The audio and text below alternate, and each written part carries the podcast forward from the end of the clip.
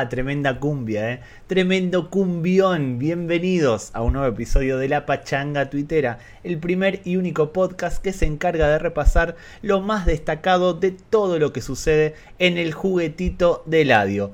Hoy no tenemos invitado, se cayeron a última hora, no nos contestaron, nos clavaron vistos, así que decidimos volver a las fuentes. Back to the basis. Soy David Mosquera y junto a mí está mi compañero, amigo y copresentador David Acosta, conocido en la red social, ex red social del pajarito, como usuario arroba. Hola Usu, ¿cómo, cómo estás? ¿Cómo te va?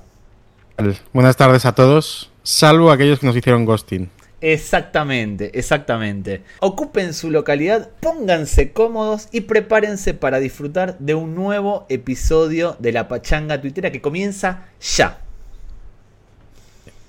Advierto a nuestros oyentes que si no estoy especialmente lúcido, ayer fue mi cena de empresa.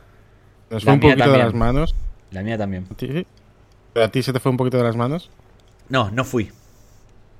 Ah, perfecto, perfecto. Siempre hay uno que no va, ¿eh? Siempre hay un tío rarete en la oficina que no va y que mucha gente se pregunta, ¿y este? No, no, no viene, es que no suele venir a estas cosas. Trato de pasar desapercibido. Trato de pasar desapercibido. ¿Cómo te fue a ti en esa, cena? ¿Cómo te fue? Muy bien. Yo intento juntarme con los becarios, siempre rodearme de ellos y estar a la última en bailes, música. y claro, al final voy a su rebufo y he terminado bastante tarde, la verdad. ¿A qué hora? ¿A qué hora terminaste? Tres y media, ¿eh? Para ser jueves no está mal. ¿Y hoy fuiste a trabajar? Eh, teletrabajé. Ah, pero estaba, estaba acordado o decidiste. Hombre, trabajo un día a la semana y seleccioné el viernes de una manera bastante acertada. Sí, estuviste muy bien y no habrás sido el único. Los becarios no pueden elegir, ¿no? Los becarios no, pueden. Los becarios ya, les dije que era obligatorio trabajar el viernes. Como tiene que ser, que se curtan. Todos fuimos becarios alguna vez. Las eh, frases de ya comerás huevos cuando seas padre, pues lo mismo para ellos. Totalmente, totalmente. Eh, no, yo prefiero no ir a ese tipo de eventos y prefiero seguir siendo un número más, un, empleado anónimo de, de, mi empresa. Además, no me gusta eso de salir un jueves y tener que trabajar o tener que hacer que trabajo un viernes.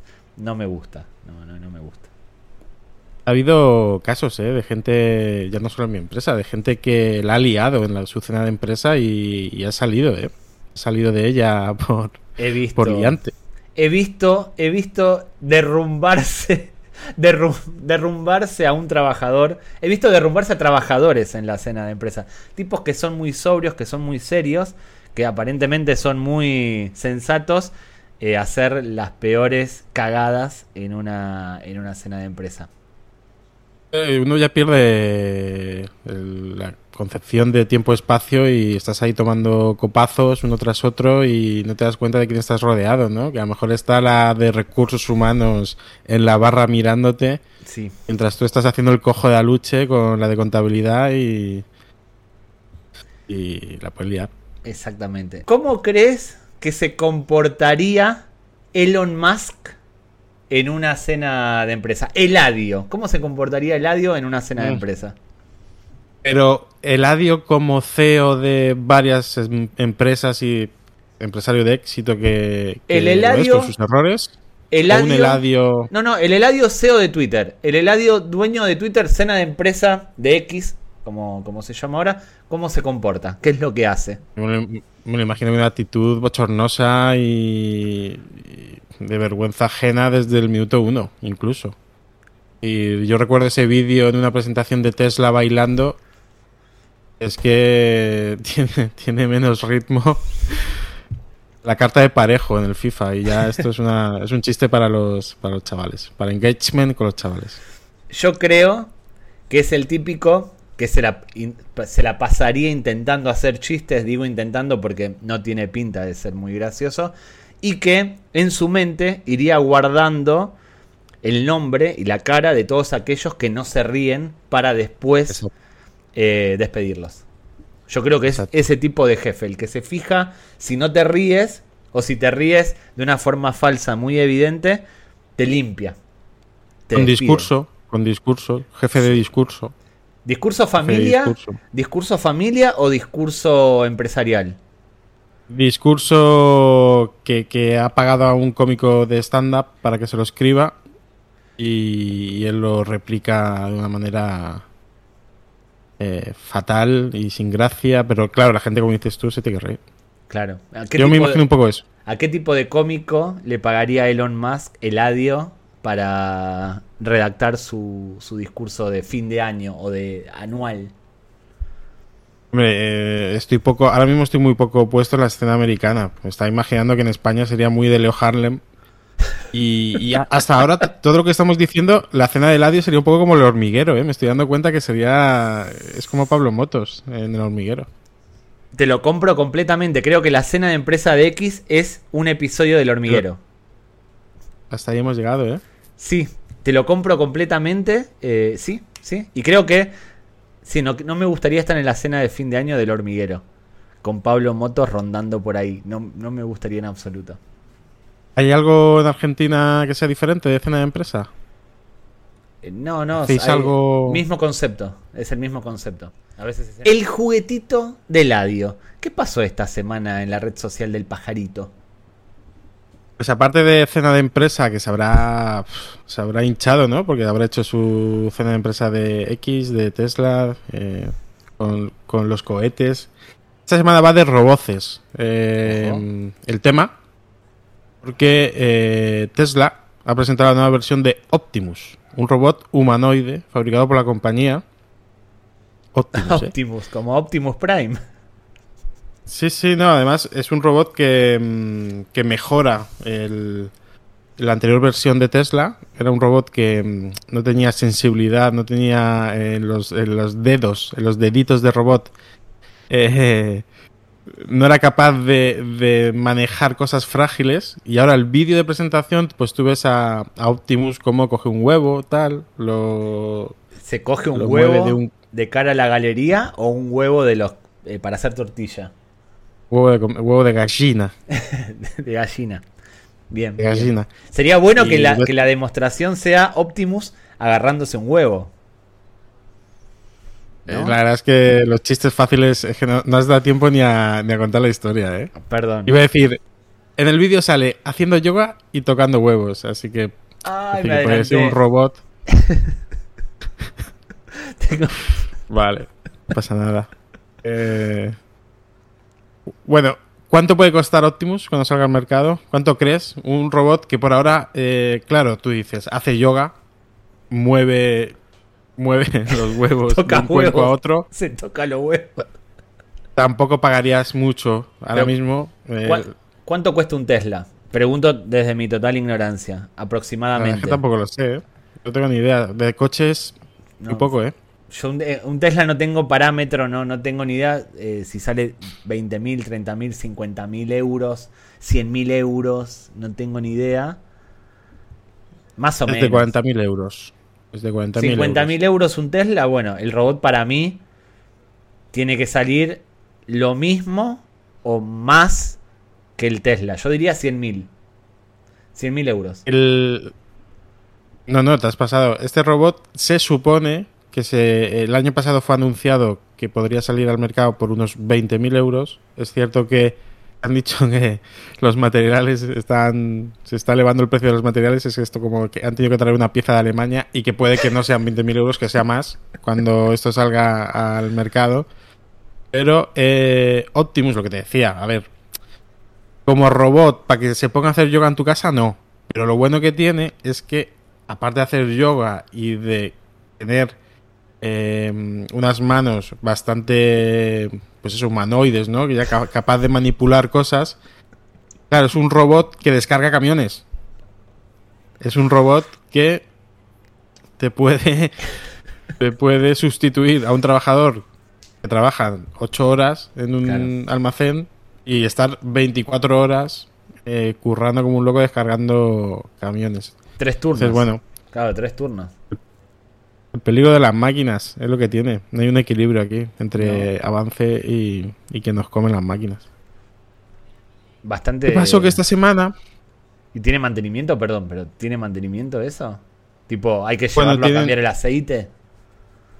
Sí, supongo, ¿no? Un poquito de tres en uno. No sé, la verdad es que no. Más allá del vídeo que he visto de haciendo yoga al robot, que no, tampoco he investigado muchísimo, muchísimo más. Sé que, sé que de estos robots que son capaces de, mm, de gestionar su carga y de que si ve que se está eh, quedando sin batería, pues vuelve a la base y se recarga. Pero bueno, que también lo hace mi, mi aspirador, ¿sabes? Que tampoco. Optimus, tampoco aquí. Tampoco te flipes. a flip, tampoco te flipes que eso hace una conga. La única diferencia entre Optimus y tu aspirador es que Optimus se puede tocar los huevos. Tu aspirador no, porque no tiene manos. No hace yoga tampoco. Pero para qué un, ¿por qué un robot tendría que hacer yoga si no tiene alma como para. no tiene. no tiene que desestresar ni tampoco tiene tendones como para estirar? No tiene mucho sentido. Bueno, a ver, la chanza era esa, ¿no? Que salía como haciendo yoga, pero realmente son los movimientos que, ah. puedes hacer para manipular cajas y, descargar un camión, como te decía, por ejemplo. Está bien, está bien, entiendo. Esta semana corrió, además, en reacción a esto, em, un, un tweet. bueno, era como una especie de pantallazo. Hay una cuenta que se llama Antifeminismo Australia, con el cheque azul. Porque Australia. bueno, de ahí, de ahí viene el, el, el tweet. Eh, no sé. Es muy específico. Sí, sí, antifeminismo Australia. Si algún australiano nos está escuchando y, no, y está en contra del feminismo, pues ahí podría seguirlos. Podrían haber puesto simplemente antifeminismo, pero no. Perdón. No, no, claro, que están divididos por países, a lo mejor los antifeministas. como selecciones. Claro, hay un mundial de antifeminismo. Total, no investiga mucho. A lo mejor incluso puede que sea una cuenta parodia, porque o es una cuenta parodia o en Australia eh, pues son bastante bobos, porque adjunta una imagen eh, como si Elon Musk estuviera desarrollando eh, roboces mujeres porque sale como Elon, Musk para nuestros oyentes que no nos ven en YouTube, em, con cinco, imágenes, cinco fotos creadas por inteligencia artificial, eh, como dando besos, eh, abrazando y bailando, con lo que parecen cinco eh, mujeres roboces humanoides. Entonces, esta cuenta, Antifeminismo Australia, dice, Elon Musk está trabajando en roboces mujeres. Esto eh, será un gran cambio y hará a las mujeres obsoletas, es decir, prescindibles. Eh, él, él solventará completamente la, crisis para los hombres del oeste. Estamos, seguimos trabajando en el, en el Cambridge Certificate 1. Porque no es wife, wives, o como sea que se pronuncie, no es mujeres, es esposas.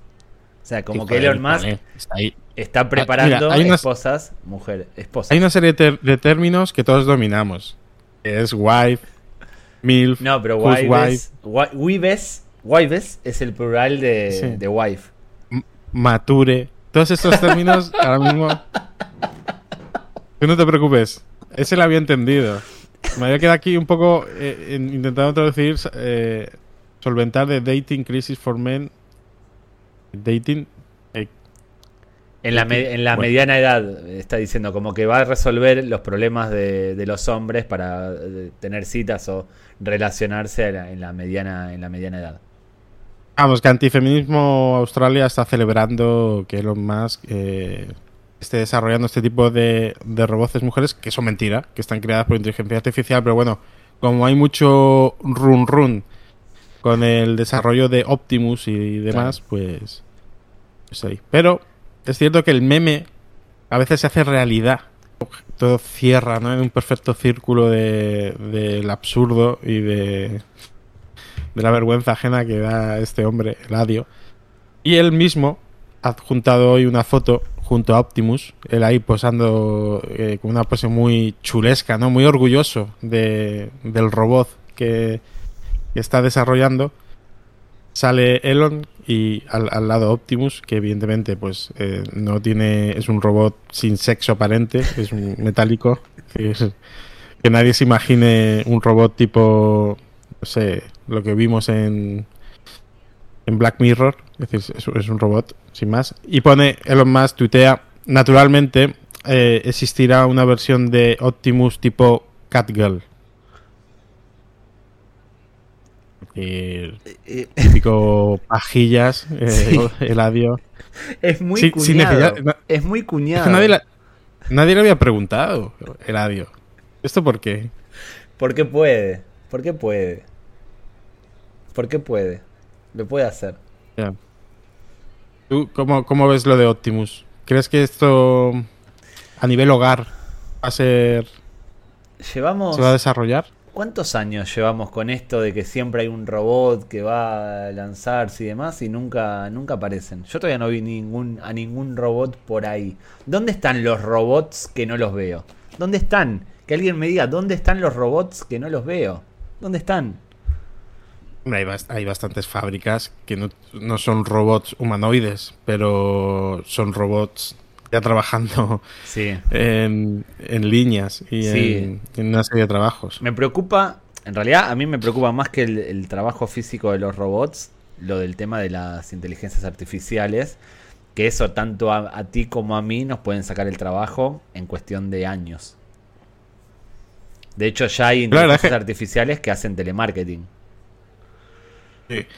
Y yo me estoy quedando un poco asombrado. El otro día recibí un informe de, de, bueno, de un informe del mercado en el que yo trabajo, eh, que lo hacía una consultora y todas las imágenes eran creadas por inteligencia artificial.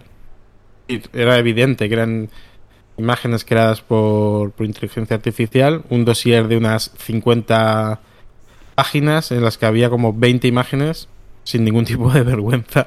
Habían colocado allí 20 imágenes eh, creadas por, por una web de inteligencia artificial que me parece muy, al menos, no sé, grave. Eh, el hecho de, mm, de tirar de, de esa herramienta para, para ocupar las, el- los gráficos, imágenes, Sí, esa parte, ¿no? y no te extrañe que el contenido del informe, los datos y demás hayan sido generados por inteligencia artificial, que es algo que ya se puede. Tú puedes eh, meter un- una novela, un texto, dato, un archivo de Excel en una inteligencia artificial y te lo trabaja. Sí, pero sí, eso lo, tengo menos controlado, pero evidentemente toda la gente que se dedica a crear em, eh, imágenes, a, eh, incluso la gente que vende fotos, ¿no? Eh, ¿Qué sentido tiene ya estas webs en el que te venden fotografías y Exactamente, si con una buena descripción casi que te la vas, la vas a conseguir gratis? exactamente. Ilustradores, antes no me salía la palabra ilustradores, ¿no? Hubo bastante revuelo, por ejemplo, entonces el grupo... em, me, se me ha ido ahora mismo... ¿Lo conoces tú? A ver, espérate. Ojete Calor, ostras, hostia. No, no tengo el gusto. No tengo, no tengo el Bueno, gusto. Ojete Calor eh, es un grupo que está formado por Carlos Areces, que es Ah, cómico del grupo de Muchachada Nui y Actor. demás. no es solo cómico, Actor, actor. sí, sí. No, a- a- y, y además uno de los que más carrera ha hecho como actor, ¿no? Del Sí. grupo este de, de Muchacha Nui con, junto a Aníbal Gómez. Em, este verano, teniendo en cuenta que encima Carlos Areces, pues eh, es- estudió, yo creo que en, en Bellas Artes, tal, era ilustrador. eh, y, y este verano hicieron un cartel con inteligencia artificial para publicar un- una fecha de un concierto y les cayó, claro, mil hostias. ¿Por qué? Porque, joder, porque él mismo, que es ilustrador, está utilizando la inteligencia artificial Y Para. eso, como tipo cartel de un concierto. A mí, vamos, me parece... no, un porque cuando usas un, un ordenador en vez de usar una máquina de escribir, y por qué usas una máquina de escribir en vez de usar un bolígrafo, y por qué usas un bolígrafo en vez de pintar una pared. Evolución, no, no queda otra. ¿Qué hacemos con, los, con la gente que se dedica a la ilustración? Y bueno, nos va a pasar a nosotros en nuestras profesiones, y es que ya no nos pasa. Es adaptarse o morir, los tiempos cambian. Como decía nuestro amigo Bob Dylan, los tiempos están cambiando. Lo Hoy- más hoy viral. Lo más viral, estabas hablando de adaptarse, adaptarse o morir, ¿no? De nuevas medidas y demás. Eh, esta semana lo más viral hemos escogido un tuit de Isabel Díaz Ayuso, de su cuenta oficial, no de la, su cuenta fake, que tiene una cuenta fake con el cheque azul, que muchas veces lleva error. Y además es una cuenta fake, pues que digamos que ridiculiza o quiere hacer broma de, de la real Isabel, Isabel, Díaz Ayuso. Y, pero no, esta es de real Isabel Díaz sí, Ayuso. Esa cuenta, eh, perdón, esa cuenta fake a veces lo hace tan bien, hace tan bien yeah. la parodia que no se sabe si él realmente parece la real. Es como que se cruzan. Es espectacular la cuenta fake.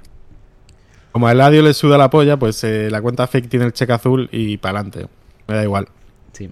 Como ahora hay otro check que es el gris que identifica a, a la presidenta de la Comunidad de Madrid. Eh, bueno, lo hemos escogido porque nos hizo gracia de primeras, ¿no? Cuando sube dos fotos de Nueva York y, y el copy del tweet es pero quedó prohibido fumar tabaco en las terrazas. En esas dos fotos de Nueva York sale gente muy tocada por el fentanilo y es como imagen de pues gente en la calle súper tirada, como diciendo, oye, como que iban a arreglar el problema de las drogas quitando el tabaco de las terrazas de los bares, ¿no? Pero, que además se nota... Bueno, es que no sé ni por dónde cogerlo, no sé ni por dónde cogerlo. Siendo Ayuso de la ciudad de, de Madrid, uno dice, bueno, va a poner una imagen de Madrid. Si Isabel quiso poner esto haciéndolo pasar por Madrid, lo hizo muy mal porque salta a la vista que es Estados Unidos. O sea, no hace falta. Bueno, de, Espa o de España, porque yo, es, lo que quiere hacer es un poco ir en contra de, de Sí, medidas que haya tomado el gobierno pero- central. Pero lo que voy se tendría, se tendría que, en todo caso, tendría que haber puesto una foto de Madrid, de unos yonkis de Madrid, y bueno, se, ente- se entendería por dónde quiere ir, pero no tiene mucho sentido que ella, estando afiliada, a estando relacionada con Madrid, publique una foto de un lugar que no es Madrid, y mucho menos un lugar como Estados Unidos, y con algo tan dramático y tan habitual como el fentanilo. Yo que me vi todos los videos que hay del fentanilo en YouTube, de, re- de gente que recorre Filadelfia, San Francisco, Los Ángeles, viendo los zombies del fentanilo, automáticamente dije, esto no es Madrid, esto no es Madrid, esto no es España. Esto es mi Yo vi el de país". Zaza, el italiano. No me gusta Sasa no, no me gusta. Lo vi, pero no, no es de mi favorita. A mí es el típico youtuber que al tercer vídeo ya me cansó. Me parece que sobreactúa tanto. y- Totalmente, totalmente. Sí. Hombre, le echa valor, ¿eh? Tengo que decir que le echa valor. Eh, no hay que creer todo lo que se ve en, en YouTube. Yo te recomiendo, si quieres ver a alguien que le echa valor y que está totalmente tocado de la cabeza, te lo digo por los videos que le vi en Argentina, que está totalmente tocado de la cabeza y que me creo que va solo por esos lugares con su cámara, es Gavino Silva. Gavino Silva. Gabino Silva. Gavino Silva es un tipo que está completamente demente. Y te diría que hasta diagnosticado o con problemas psiquiátricos, terminó yendo, terminó recorriendo India, lugares como esos. Pero hizo un montón de recorridos por zonas marginales de Argentina. eh, y realmente vale la pena ver esos videos, son bastante entretenidos. Es un blog bastante, bastante entretenido. Nada que ver con Sasa. El cual ha dicho que quiere ir a Argentina. Ya estuvo Sasa. Lo en que pasa Argentina. ¿Ah, ¿Sí? Sí, sí, ya vi videos Pues de entonces, Sasa en eh, Argentina. Entonces escuché una entrevista antigua. Bueno, voy- lo escuché hace tiempo. la Te, te voy a decir lo mismo que dijo Michael Scott en uno de los episodios de The Office. Cuando descubrí YouTube, estuve cinco días sin trabajar. Básicamente eso. Ahora no, ahora nunca dedico tiempo de trabajo para hacer otras cosas. Eso no lo hagáis en casa, además. Exactamente, eso es robar. Bueno, sacaría más conclusiones de este tweet, pero es que nos dejó un poco picuet porque es que no, no hay por dónde pillarlo. Es decir, eh, por lo que vemos, Isabel Díaz Ayuso tiene no, no tiene muy buenos asesores en lo que viene a ser la red social Twitter. Eh, ¿Qué pasa cuando subes este tweet tal? Pues que hay gente que rebusca en los en tu pasado. Y el tuitero Pablo Brace retuiteó un tuit de, bueno, Pablo Brace entre otros, eh, de Isabel Díaz Ayuso de enero de 2011, que ha llovido, en el que decía, tú no soportarás mi humo, pero yo no tengo por qué soportar a tus niños. Para algo, pago.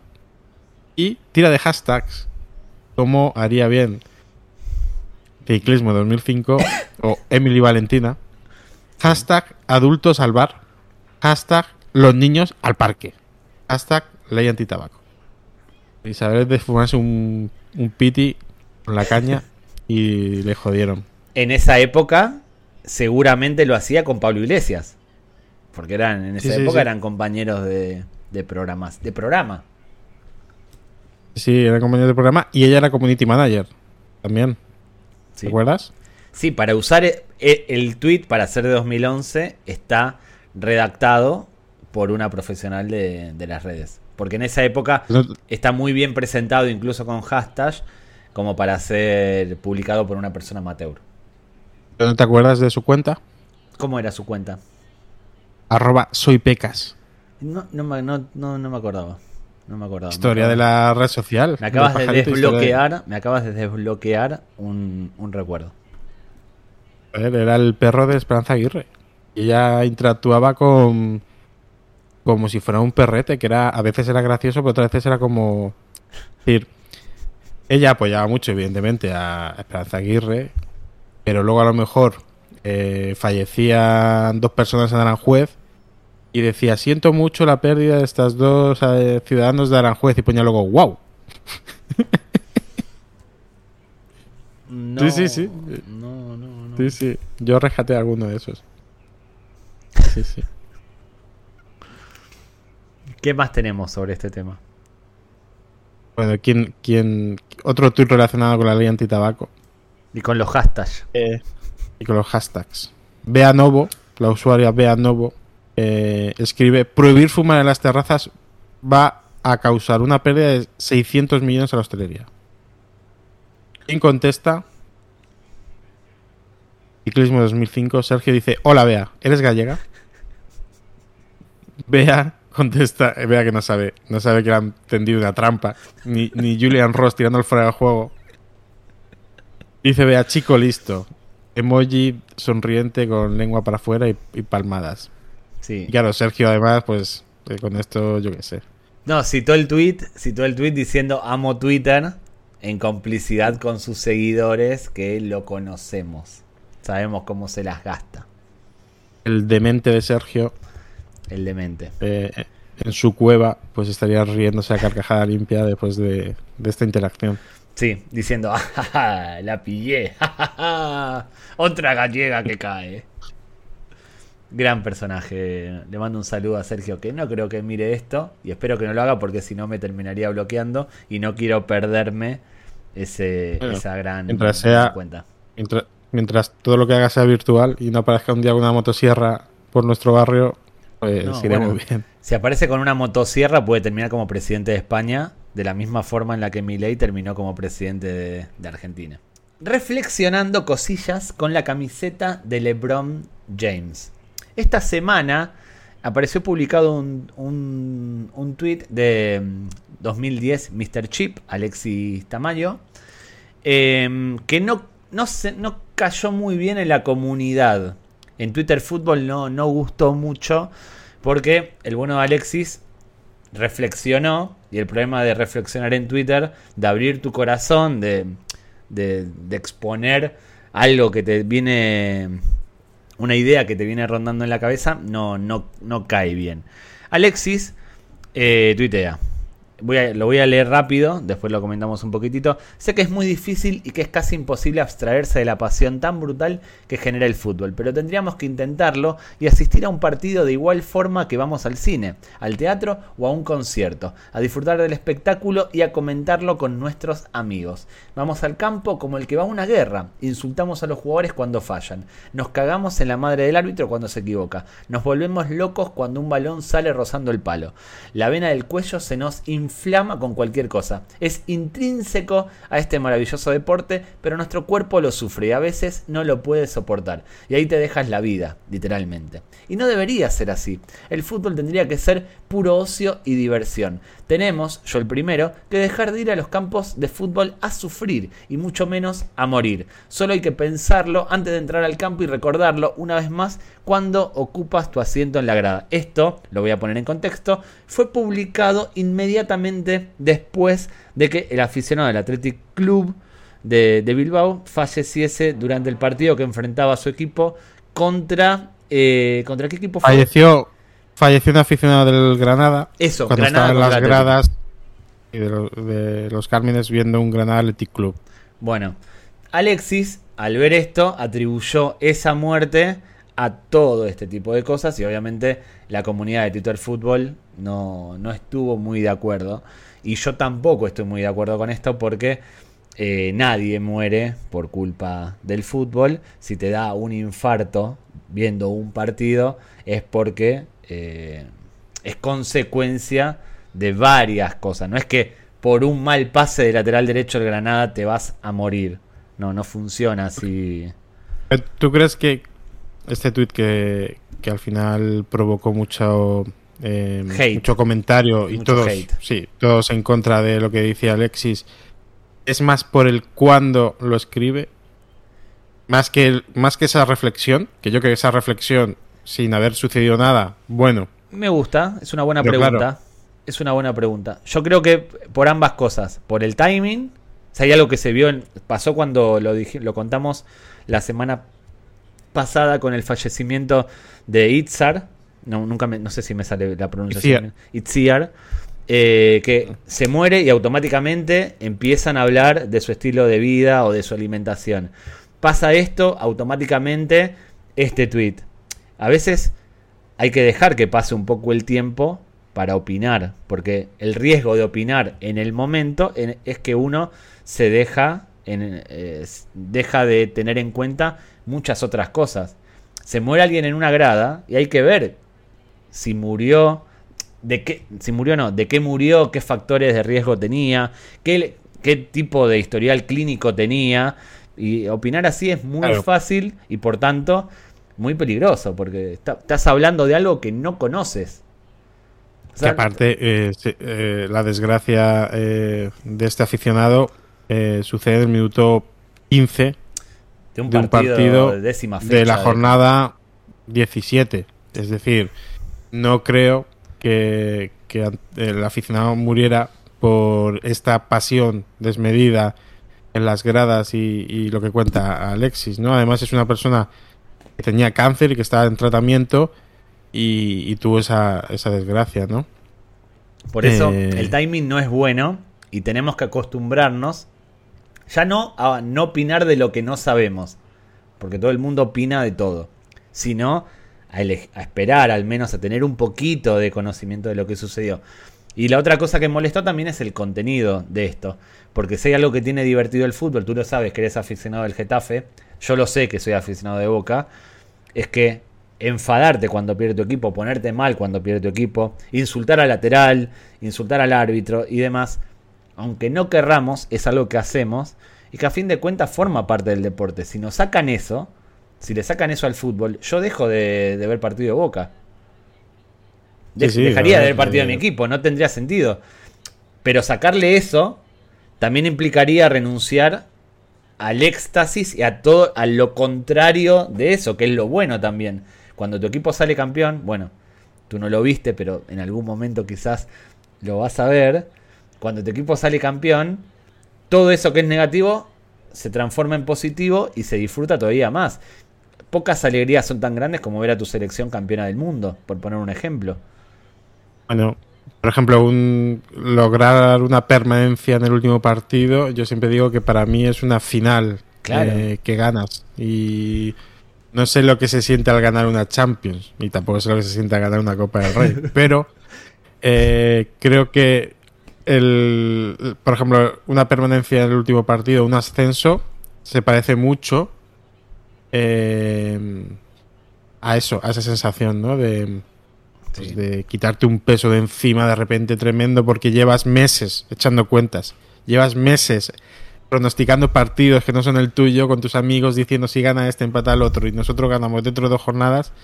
Es que es lo bonito y yo creo que el 90% o más de la gente que va a un estadio se desahoga con el fútbol.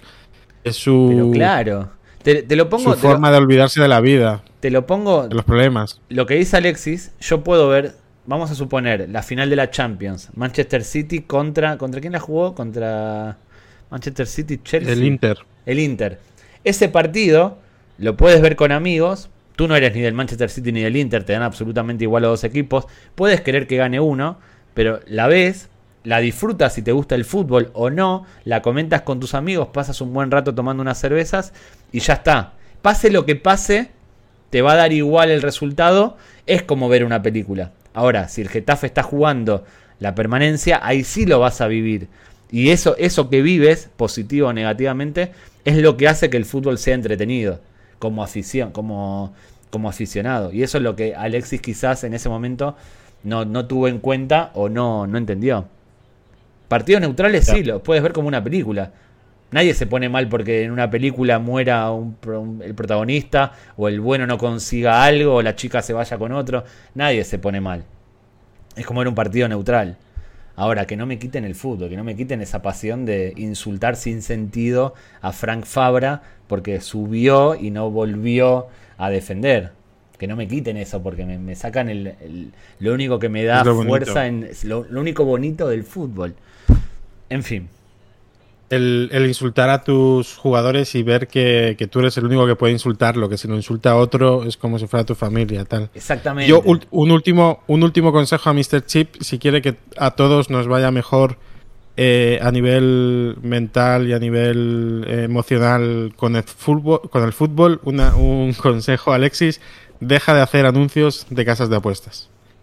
A todos nos irá mejor que si esa lacra desaparece. Twitter, a mí el fútbol no me da de comer. Bueno, eh, hemos sacado de, como siempre decimos, ¿no? De, esa noticia que fue una, una desgracia y que, y que, paró el partido, hizo que se suspendiera y que se jugara 24 horas después. Hemos eh, sacado dos tweets, eh, ejemplos de, de respuestas ¿no? a la noticia. Nos quedamos con ellos como, como ejemplos de lo que es Twitter, que siempre vamos a eso, ¿no? Como ejemplos de lo que es esta red social y de lo que te puedes encontrar y que, mm, y que, y que es bastante frecuente, no son dos tweets eh, que nos haya costado mucho encontrar, es decir, haciendo un poco scroll a las principales, eh, esas noticias que anunciaban el fallecimiento o que el partido se paraba, eh, mirabas un poco los comentarios y te encontrabas este tipo de cosas, ¿no? Por ejemplo, el primero, en el tuit de la liga en el que anunciaba la suspensión del Granada contra... Voy a leer el tuit, ¿vale? Suspendido el Granada Club de Fútbol contra Athletic de Bilbao debido al triste fallecimiento de un aficionado en el Estadio Nuevo Los Cármenes. Acompañamos en el sentimiento a sus familiares y amigos, así como a toda la afición del Granada. ¿Qué contesta a este tuit? Es simplemente una noticia, ¿no? ¿Qué contesta el usuario eh, Matías Rivas 20 con una foto de perfil de Aduriz? Pone Athletic Club y un altedisco. Lo que le importa a Matías Rivas es que la liga no ponga bien el nombre de su equipo, que no es Athletic de Bilbao, es Athletic Club.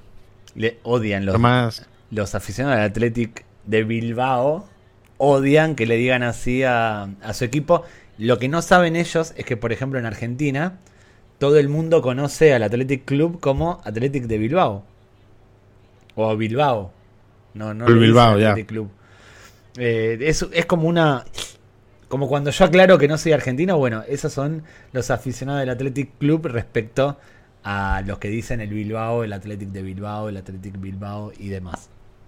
Ha fallecido una persona en la grada, pero ojo, hay algo más importante, que es que todos escribamos bien Athletic Club. Y el otro, que fue bastante frecuente también, eh, es una respuesta a un tuit de la cuenta oficial del Granada, Granada Club de Fútbol, que dice, se suspende el Granada Athletic Club, por favor, rogamos a los aficionados que vayan desalojando el estadio. ¿Qué contesta Oliver 03? Oye, los puntos del gol de Iñaki Williams los quiero, ¿eh? A mí me la pela que la lío gorda. el, el, el Fantasy, el Big Wenger, el Comuño, la- destrozando cabezas desde tiempo Voy- atrás. quiero decir algo impopular. Yo he sido participante de ligas de Big Wenger, Comunio y demás. Se está sobreexagerando. Hay una burbuja de sobre eh, de pose, de pose sobre lo que es participar en una, una de esas ligas, con videos de gente negociando fichajes, con videos de gente haciendo galas en las que se presentan los fichajes y demás. Me parece que es todo pose y se está exagerando Sí. de una manera nunca antes vista. Nunca antes me, vista. parece me parece gracioso, me parece que es, se sabe que es- se está jugando dentro de esa pose que dices tú. Al final, yo creo que esto vas de a ver quién es más exagerado. Unos hacen una gala, al año siguiente otros hacen otra gala, pero van con traje de Nochevieja. Bueno, basta. Con el traje que les basta, deja sus padres. Basta. Estos hacen una gala, al siguiente, pues otros montan una fiesta.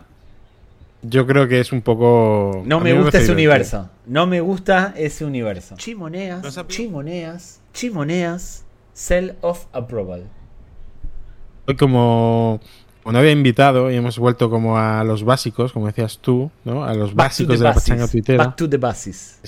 Como si tuviéramos ya ocho temporadas. Es decir, hemos vuelto a seis o siete episodios antes. Y hemos dicho, oye, para el sello Chimoneas vamos a tirar de un tuit de Chimo. ¿Vale? Y ya. De esta forma también a la gente que se está incorporando a la pachanga ahora, que hay mucha gente que se está sumando. eh, a través de los nuevos eh, invitados. eh, eh, está conociendo el podcast, el canal.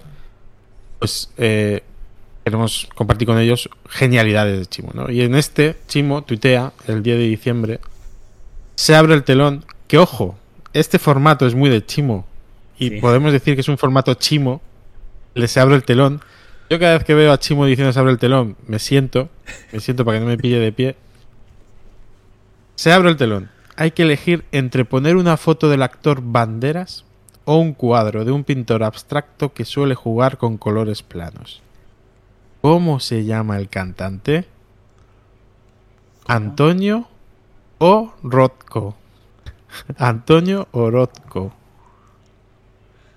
Orozco. Es bueno. Yo acá, en la escala del 1 al 10 de Chimo, es un 8 o un 9. Tranquilamente. Y no, si lo hemos elegido dentro de lo que ha escrito Pero esta semana. me es parece- el mejor, ¿eh? Me parece muy bueno, primero por el formato. O sea, tiene varias cosas muy buenas. Una es el formato, se abre el telón. Es un formato eh, que Chimo utiliza mucho y que eh, él, él es uno de los que mejor, mejor termina empleando. Otro, por las referencias a Antonio Banderas, a un pintor abstracto que juega con colores planos. O sea, hay un nivel cultural alto por parte de Chimo. No, no, vamos. Hay un nivel se- que está. Me gusta esto de Chimo porque no es que tira algo que va a entender cualquiera. No, no, no. Lo entiendes si conoces a Rodko. Yo no lo conozco. Yo no lo conozco. Ahora mismo, el oyente de Hotel Jorge Juan y, está, está pillando el chiste. El resto, el oyente de nuestro medio, no tiene por qué saber No. quién es Marcus Rodkovich, Pero, el pintor. pero funciona bien. O sea, yo no conozco al pintor. ¿Tú lo conoces al pintor? No. No, no, yo tuve que buscarlo, claro. Pero, sin, sin la necesidad de buscarlo, ya automáticamente, con el chiste dices, el pintor se llama Rodko. Es como que sin saber lo del pintor, ya lo asocias, funciona y después aprendes algo. Aprendes que Rodko es conocido por jugar con colores planos. De manera que, hasta, ahí nuestro, hasta ahí nuestro oyente llega. claro, de manera que si el viernes a la noche o el sábado estás de, de fiesta con los colegas en la casa de alguno, juegan un trivia y sale una pregunta sobre un pintor que juega con colores planos, tú, que sigues a Chimoneas, piensas en este chiste y dices, Rodko, Rodko, Rodko, exacto. de toda la vida. Hasta hoy, Rodko me sonaba a perrete de la patrulla canina, pero no, Eh, es un pintor. Chimo no solo, no solo tuitea, no solo hace chistes, sino que también educa. Además dice pintor abstracto, ¿eh? Y si buscas en Wikipedia, pues te habla de Marcus Rodkovic como eh, como un autor del expresionismo abstracto. Es decir, que el tío encima es fiel a, a la realidad y al arte. ¿eh? Es un tío Sí. de una cultura bastante... Es de nicho. Es de nicho. Chimo es, Sí, es un genio incomprendido de nuestra, de nuestra era. Twitter, navajero. Esta semana, la cuenta de Fórmula 1 en Movistar Plus, o Plus, como se dice en Argentina, tuiteó un video de Pedro de la Rosa con el siguiente copy. ¿Qué le has hecho Alonso oficial? Es decir, Fernando Alonso, porque cita a la cuenta de, de Magic. Y Magic, que es un, un tuitero bastante bueno, Fernando Alonso, de todos los deportistas famosos de España, no solo famosos, sino de todos los grandes deportistas españoles que tienen Twitter, es uno de los mejores.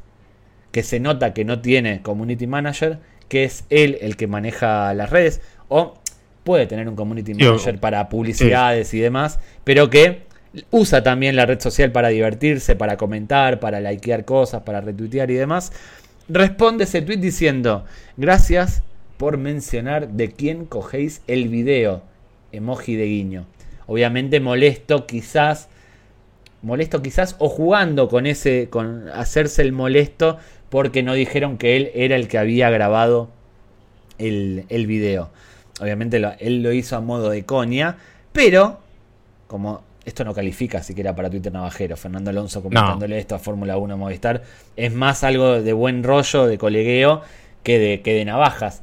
Lo que estuvo bien es uno de los tweets citados a la respuesta de Fernando Alonso. Porque el tuitero Carlos Spotor, Spotor, ¿no? Eh, arroba S Potor, ¿no? A partir de ahora es italiano, ¿no? Carlos. Es, el apellido es italiano, tiene que ser italiano, ¿no? Spotor, ¿no? Spotorno, con Spotorno.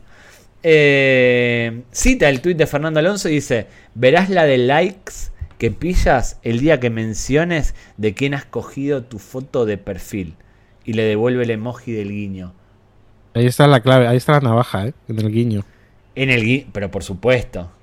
Por supuesto, además porque digo para los que no lo sepan. El tuit de Fernando Alonso fue bueno, era de colegueo y fue bueno, es una muy buena interacción. Pero el de Carlos Espotorno, al ver eso, dijo: Ah, estás reclamando copyright por un video. Bueno, te voy a reclamar copyright por, la, por tu foto de perfil que te la saqué yo, cabrón. Que te la saqué yo. En una de las cosas que se ve que Fernando Alonso maneja sus redes sociales es que si te fijas, la foto de perfil no está muy bien cuadrada. Y le falta un pedazo. Sí, sí.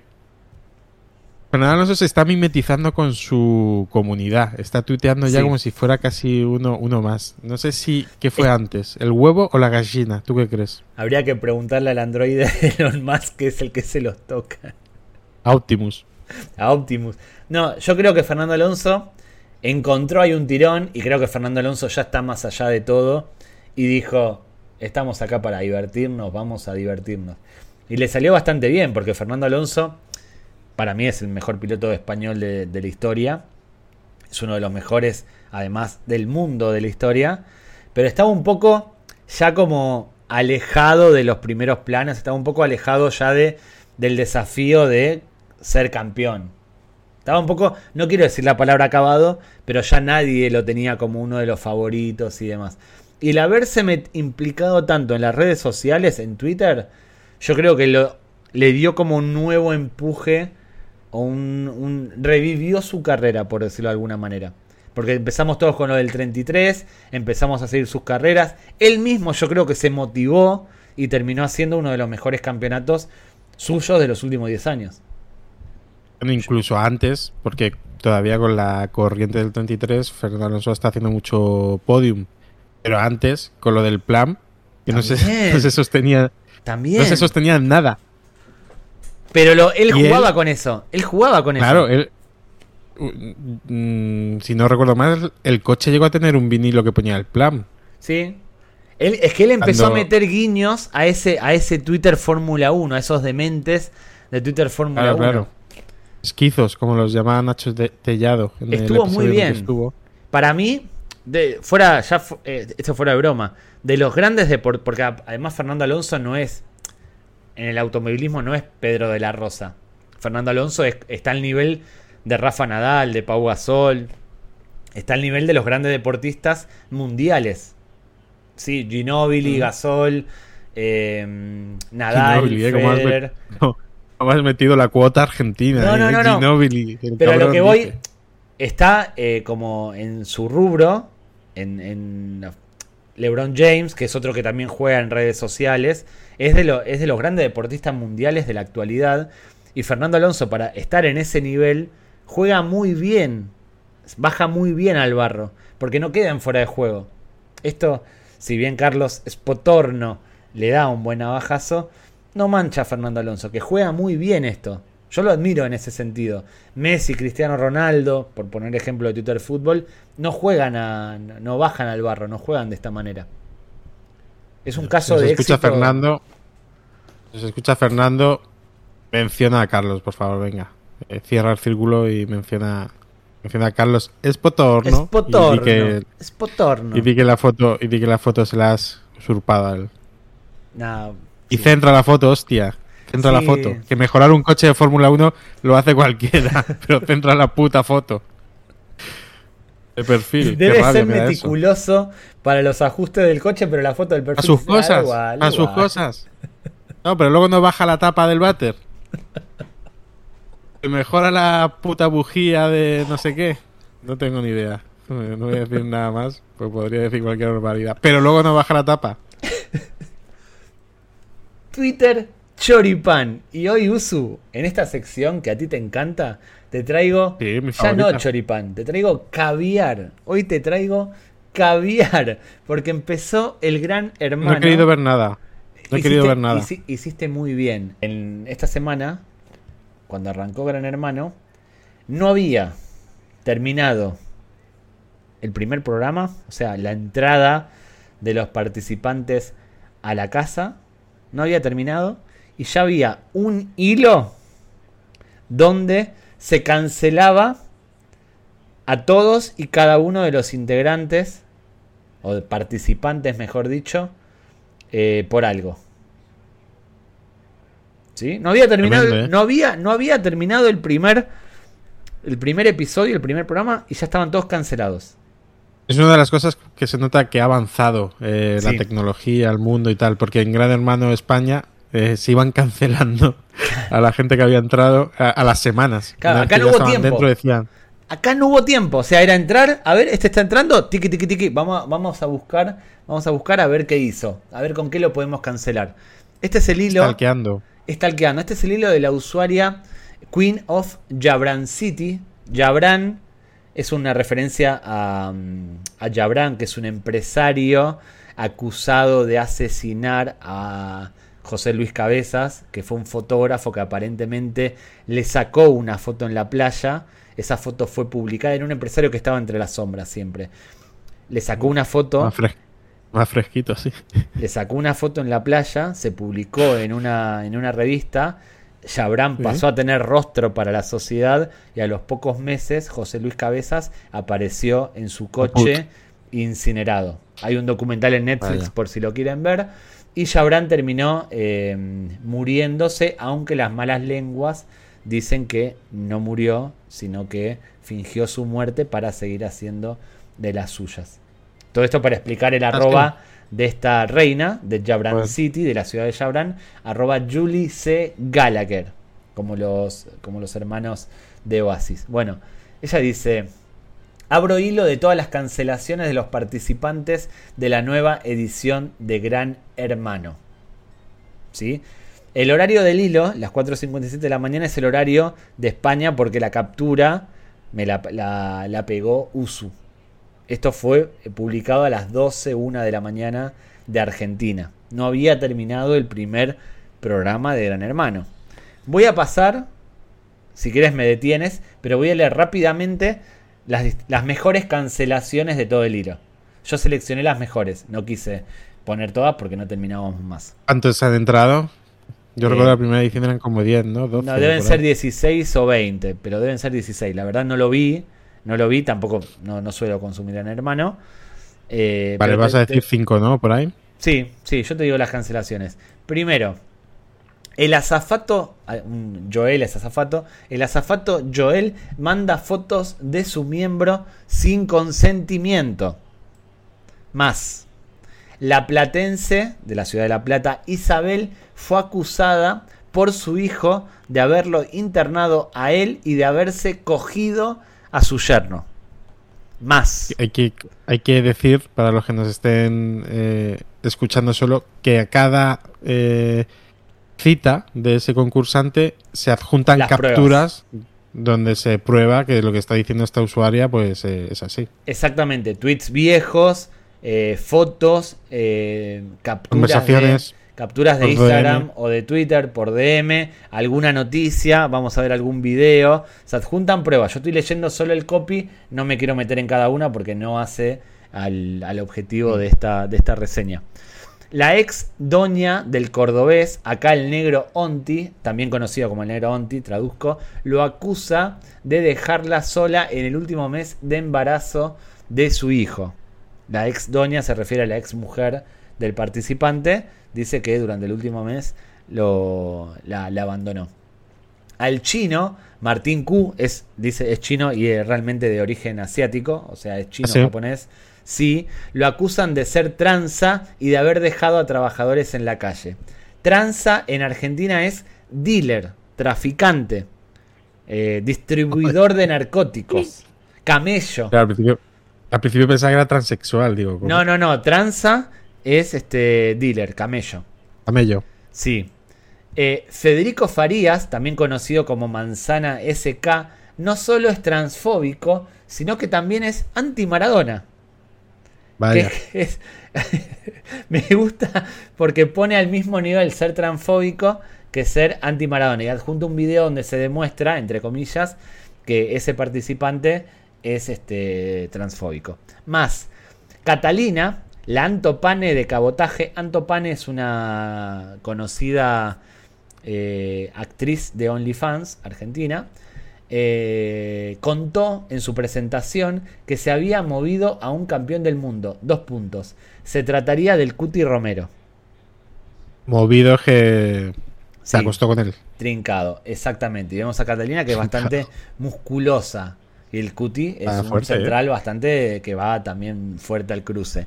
Más y último, el hilo, al terminar, hubo una actualización respecto a la participante que se había cogido al yerno. Y dice, actualización sobre Isabel. No solo se habría movido a su yerno, padre de su nieto, sino que también le habría entrado a los amigos de su hijo. A su vez, le habría cagado la herencia de su difunto marido a su propio hijo. Y esta participante es muy curioso porque ya subieron varias capturas eh, a Twitter, anda siempre en bikini, y en tacones por la casa. Y tiene como 60, 70 años, más o menos. ¿Ah, sí? Sí. Bueno, es que allí estáis en verano ahora. Claro, exacto, hace mucho calor, exactamente. Exactamente. Bueno, Ríete este tú de María José Galera y Jorge Berrocal y toda esa pandilla, ¿eh? Sí. parecía. Sí. Bueno, este hilo lo pueden buscar por ahí. Tiene, tiene una cancelación a todos los participantes. Igual me parece a modo de timing un poco anticipado, porque para mí esta usuaria tendría que haber dosificado las cancelaciones. Un capítulo uno, un episodio otro, tendría que haber estirado un poquito eh, el chicle para que le dure al menos una o dos semanas. ¿O no? Sí, sí. Eh, me he quedado con lo de anti, además de anti... De transfo. Transfo y anti, anti Maradona. ¿Sabes quién ha hecho comentarios muy anti-Maradonas esta semana? Eh, Javier Milei. Amigo Álvaro Velasco, en el podcast Birmingham 99, que por cierto recomendamos a todos nuestros oyentes. Estuve alguna vez. estuve alguna vez en ese podcast como invitado. Es un podcast sobre la autoridad del Mallorca, es decir, es de nicho, pero lo hacen tan bien, lo hace Toro Nadal y Miguel Sureda. Son muy divertidos y yo los escucho ya todas las semanas, ¿eh? Y mira que a mí la autoridad del Mallorca, pues, funifa, pero, pero sinceramente, eh, recomendable. Pues Álvaro Velasco se queda a gusto, ¿eh? comentando contra Maradona. ¿Qué dijo de Maradona Álvaro Velasco? Uf, nada bonito. Nada bonito. Fue allí a promocionar su libro, Penalty Pop. lo puso fino a Maradona, ¿eh? Premio Delfín Asturiano. Esta semana, porque quiero aclarar algo. El premio Delfín Asturiano no tiene por qué ser negativo. Esto tratamos de aclararlo siempre. No, no tiene una connotación negativa ni positiva. Es simplemente el premio al tuitero más destacado de la semana, por el motivo que sea. Enrique una mención. exactamente. Enrique de Diego se quedó afuera. No, quedó, no, no llegó a tiempo. Hubiese sido mi, mi propuesta. Pero el que no se quedó afuera y de hecho que entró en la red social del pajarito con todo, ya estaba, pero explotó esta semana, fue el usuario ahorrando clickbaits. Arroba ahorrando click 1. ¿Tú lo conocías esta cuenta? La verdad es que no. No, no. Y lo, lo conocimos también, bueno, en mi caso, ¿eh? no sé si tú lo, si tú lo conocías, eh, gracias a, a, un oyente, a Jaime, arroba Jaime FGLF. Sí, nos lo puso en eh, Que nos decía, no me queda más remedio que recurrir a los expertos en X de Pachanga Twittera. Bueno, muchas gracias por esa parte. Para que me expliquen ese crecimiento exponencial de la cuenta ahorrando clickbaits. Exactamente. Esta es una cuenta que yo alguna vez me suena haber visto, alguna cuenta similar. Es una cuenta que se creó en junio de 2021 y que a día de hoy tiene 218.800 seguidores. Es un montón. una cuenta con ese volumen, siendo una cuenta española que se dedica a eh, las noticias que son clickbait. Por ejemplo, ¿qué jugador de Real Madrid em, perdió el autobús? Y hay un link a una noticia de Lazo del marca. Bueno, esta cuenta cita ese tweet poniendo el nombre del jugador del Real Madrid que perdió el autobús, ahorrándole al usuario el clic a la noticia y por tanto haciendo que el periódico pierda ese bait para poder facturar por publicidad. Bueno, al tener 220.000 seguidores, tanto Usu como yo deberíamos conocerla. Twitter España, más o menos lo conocemos de P a Pa. ¿O no? De la H a la A de España. No, hay que hay cuentas que a lo mejor no sigues, pero se han pasado alguna vez por ahí. Esas cuentas con tantos seguidores. ¿Qué conoces? Al menos... ¿Sabes? Incluso las que son de, un contenido que no, no, seguimos nosotros. Por ejemplo. Sí, que no consumimos. Es exactamente. Las vemos y decimos, sí, ya sé quién es, dale. Bueno, esta cuenta, con tantos seguidores, llama la atención a nuestros eh, oyentes o espectadores también. Y se debe a que en apenas tres días sumó 200.000 seguidores. Esta semana pasó de tener 6.000 seguidores a 218.000. 210.000 seguidores de la nada.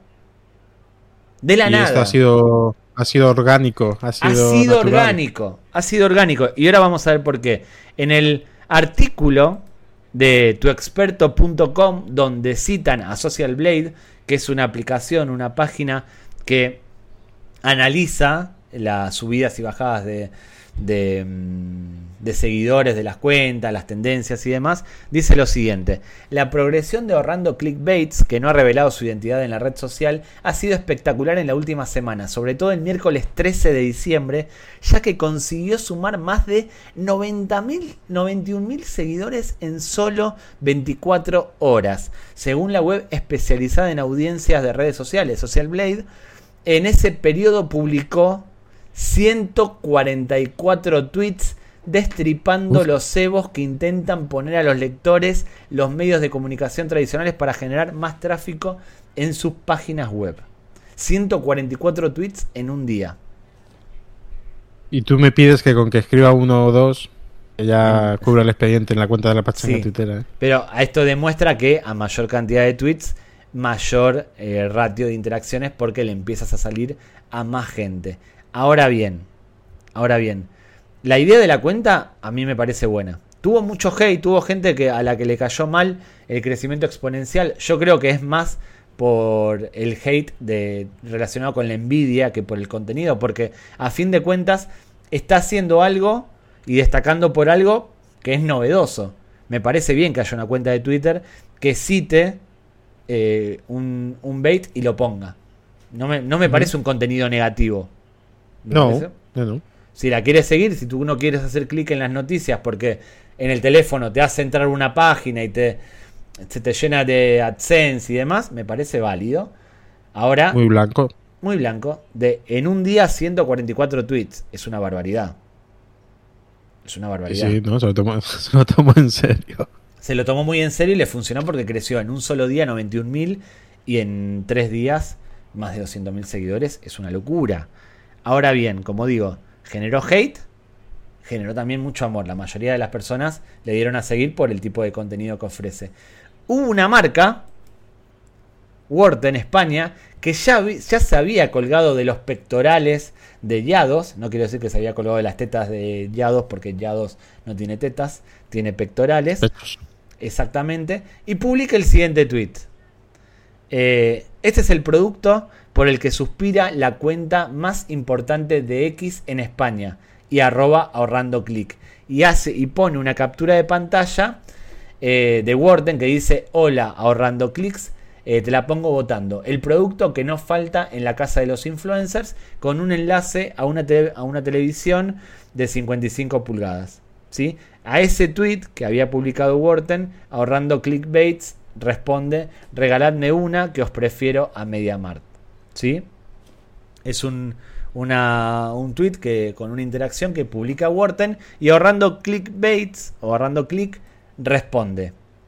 Si os gusta la tele, aquí os ahorráis unos euros. Y hay un enlace a la página de Electrocosto. y a una página de Google Reads. Y uh. luego, Ale, sigue buscando aprovecharte de mí, Wharton. Oh, boom, Wharton. Es como, boom, acá, con los más de 200.000 seguidores que tiene, sacó provecho y atizó estilo navajero a la compañía, a la empresa de electrodomésticos y tecnología que se quiso colgar, como dije, de sus tetas. A ver, está. Me parece un poco feo lo que ha hecho ahorrando clics. Pero es verdad que cuando, cuando algo se hace viral, eh, muchas veces las cuentas eh, oficiales de diferentes eh, em, empresas, eh, productos y demás, se quieren sumar de una forma no natural a ese viral. Y, y, si lo haces, si lo haces atropellando, pues te puede, te puede salir mal, claro. Es decir, o la interacción es muy natural, o, o se te puede volver en tu contra. Sumarte a lo viral. Es que lo suyo es que esté pactado o te sumas naturalmente, pero tienes que ser muy bueno para sumarte naturalmente. O sea, el CM de Wharton o el social media de Wharton tiene que ser muy bueno para engancharse, para subirse a la ola de una forma orgánica y natural, que no quede fingida. O mandas un DM, hacemos mm. esta colaboración, hay tanta pasta, y ahí también el ahorrando clics le puede decir, bueno, hagámoslo de esta manera, me respondes, te respondo y demás. Wharton, yo ya lo, medio como que creo que ya lo comenté creo que ya lo comenté aquí su día que estuve unos meses colaborando con la agencia que lleva la cuenta de Amazon Prime. Y y muchas veces nos preguntaban cómo nos sumaríamos a esta conversación que se está haciendo viral. Y es que a veces era en plan es que no hay manera es decir, el perfil de Amazon Prime que además era se supone un perfil de chica de unos 25 35 años eh, preocupada por el medio ambiente y feminista y tal, eh, había, había cosas que era imposible sumarse. Y mejor no sumarse, yo creo. Eh. Para mí es mejor no sumarse, a no ser que... es como hacer un chiste en público. Si es bueno, lo tienes que hacer. Si no es bueno, si el comentario... Estoy hablando de un chiste eh, de humor negro. Si es bueno, hazlo. Si no es bueno, no lo hagas porque no se va a entender como chiste. Lo mismo aplica para este tipo de campañas, si se quiere, de publicaciones. Si es bueno, te tienes que subir. Si no es bueno, no te metas porque te va a perjudicar. Hay una cuenta que lo hace muy bien, que es la de Ryanair. Sí, sí, sí. Aquí mencionada ya. No recuerdo el capítulo, el episodio, pero... Con Quique, me parece. Porque se mete, se mete en temas que tienen que ver con la aviación, con vuelos y demás. Entonces se mete, la interacción termina siendo buena. Pero si Ryanair, supongamos que Ryanair contesta el tweet de Isabel Díaz Ayuso. No hay por dónde. Bueno, sí. Si quieres, si quieres ir a New York, sí. yo me subiría por ahí. Qué bueno. Ryanair, si buscas colaborador. Si buscan un social, si estás escuchando esto, estás buscando un social media, arroba Renaldiños te- o eh, me escribes Gmail, te mando un, un- book con mis trabajos. Yo lo que iba a decir es, eh, dentro del clickbait hay dos, dos tipos de clickbait. El que hace el medio eh, que está publicando, esa, digamos, donde estás. Pero luego hay una serie de clickbaits que son como gestionados por una empresa mm, turbia. No sé si te has fijado. Son, son clickbaits como, como mucho más, todavía mucho más exagerados, que Sí. buscan la interacción de una manera como más agresiva. Eh, y eso Mm, No sé qué tipo de empresa lo gestionará, pero además lo está gestionando mal. Hoy había un tuit eh, de Guillermo de Guillermo Ortiz, la cuenta arroba Guillermo Ortiz eh, guion bajo 77, eh, que, que es periodista, eh, que mencionaba a la, a la SER, la página web de la SER, que tenía un clickbait hoy, en el que la noticia era Iciar Castro está muy delgada ahora y parece... Es decir, no sé quién cojones gestiona estas noticias, pero por favor que se lo hagan mirar porque eh, eh, es horrible. Es decir, este tipo de clickbait era feo porque ya estaban utilizando una persona con obesidad para hacer una noticia falsa. Esta persona ha fallecido. Es decir, vamos a, vamos a ponernos a revisar un poquito lo que tenemos y a hacer limpieza de, de esos clickbaits que ya nos no deberían usar. Vamos. Terrible, terrible. Hoy le, he hecho la he hecho bronca a Mr. Chip, a estos. Está un poco gruñón hoy, ¿no? Sí, sí, raro, raro. Y a mí no. Y a mí no, raro. Hace mucho que no te he hecho la bronca a ti. Es verdad, hace mucho que no nos... eh, creo que poco a poco... Me, marcas, Pero me a marcaste poco... las líneas rojas. No, no, no. rojas. ¿eh? Pero espera, poco a poco encontramos el sonido. Poco a poco yo creo No, ya que ya estamos... Ya, ya suena afinado. Ya empieza a sonar afinado. ¿Gustará o no? ¿Gustará o no? Yo creo Pero que gusta. Yo creo que gusta. Yo creo que gusta. Estamos, eh, estamos Esperemos. cerrando la, la, primer- la primera temporada de, de La Pachanga. Creo que ya estamos en condiciones de decir que va a haber segunda temporada. Pero bueno, partido a partido. Nos tenemos que sentar a, a negociar, ¿no? Claro, claro. A ver si te crees que te voy a pedir lo mismo a una segunda temporada. Hoy tuvimos, no, hoy lo, lo aclaro, hoy tuvimos, no, no trajimos invitado porque nos gostearon. Si estás escuchando esto, nos gosteaste.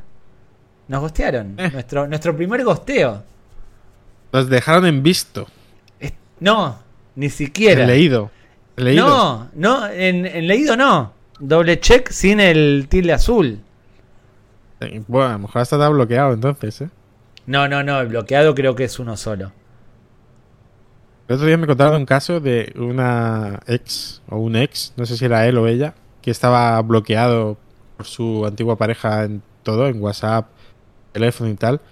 ¿Y sabes cómo, qué, qué medio utilizaba para comunicarse con, con él? Para que leyera sus mensajes en plan, te quiero, por favor, desbloqueame. Creo que sé. El Visum de un céntimo. Exacto. Bueno, creo que, el- creo que creo que lo mínimo son 30 céntimos o 50 céntimos.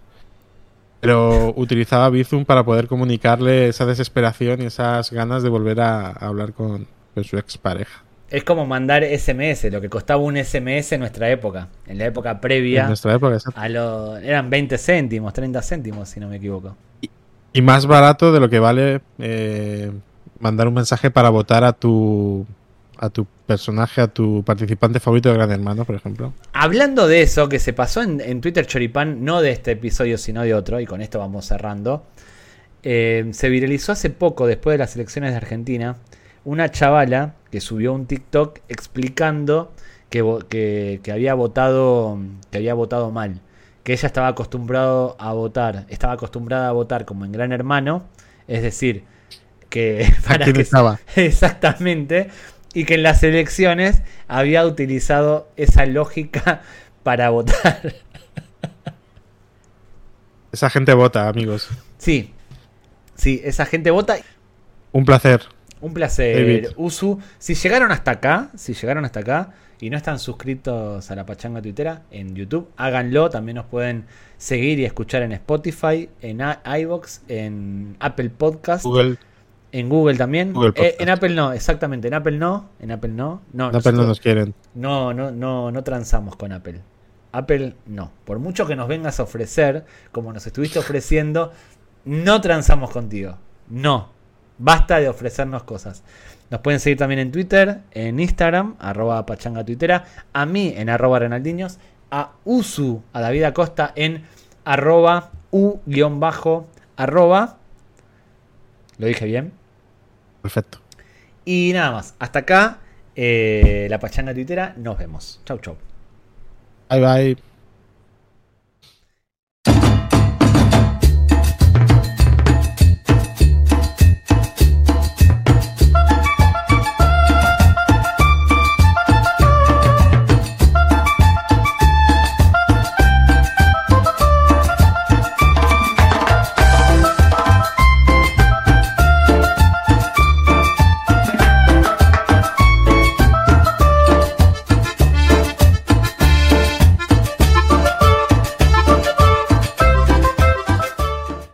¿Qué dijo Álvaro de, de Maradona? Eh, Bir- Birmingham 99, el último episodio de Birmingham 99. ¿Pero dijo algo malo? Puedo- No, no, no lo voy a decir. Dijiste que dijo algo Ah, malo. malo era, malo era, malo era. Álvaro No Velasco. una, no una. Álvaro Varias, Velasco, varias. con el que hice las paces hace poco, ¿dijo algo malo sobre Maradona? Dime Creo que te mencionan a ti. Dime qué dijo. Creo que te mencionan a ti incluso. También me tiene el saco a ti, ¿eh? Mm.